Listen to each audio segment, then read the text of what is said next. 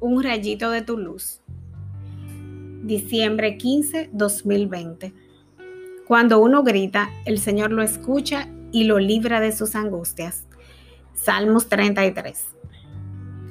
Los que son padres saben que no hay nada más desesperante que el llanto de un bebé. Desde que la madre escucha el llanto, sale a cargarlo y calmarlo con todo su amor, en el caso ideal. Si nosotros que somos malos tenemos esa clase de bondad, ¿cómo podemos dudar que nuestro Padre está oyendo nuestro clamor hacia Él?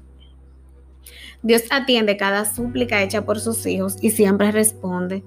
Que no nos quepa la menor duda, a pesar de que no siempre coincidimos en el cuándo y el cómo.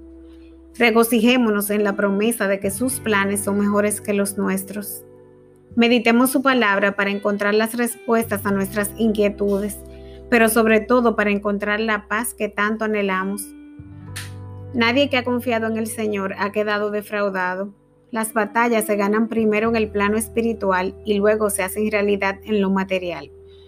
Pidamos al Señor que abra nuestros ojos espirituales para darnos cuenta de que son más los que están con nosotros que los que están contra nosotros.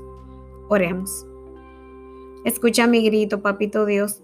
Sé que no siempre es rápida tu respuesta, pero siempre llega a tiempo.